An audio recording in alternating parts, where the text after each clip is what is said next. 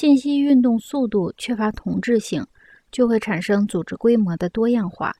所以，任何传送信息的新媒介都会改变权力结构。这一点完全可以预见。只要新媒介在各地同时可资利用，就有可能只改变结构，而不至于造成崩溃。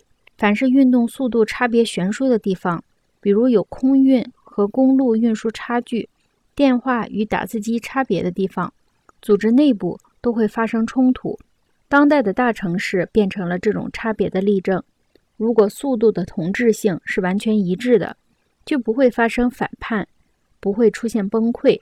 有了印刷品以后，凭借同质性的政治统一，首次有了现实的可能。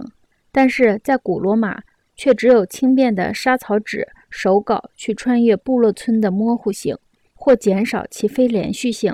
沙草纸的供应一衰竭，繁忙的道路就不见车马，正像我们在这个时代里汽油限额供应时，公路上的冷清情况一样。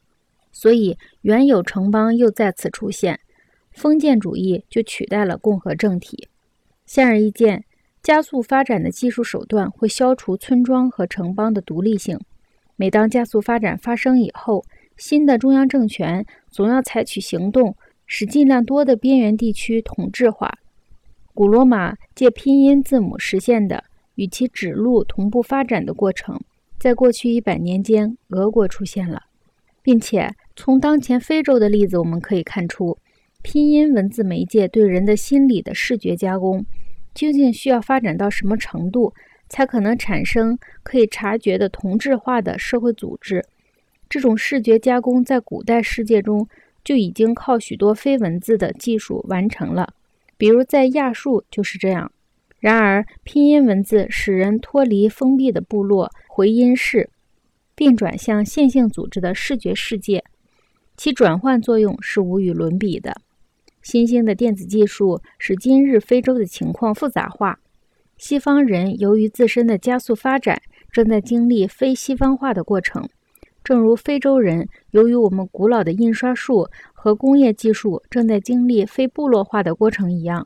如果我们了解自己古老的和新兴的媒介，我们就可以使这些混乱和分裂程序化和同步化。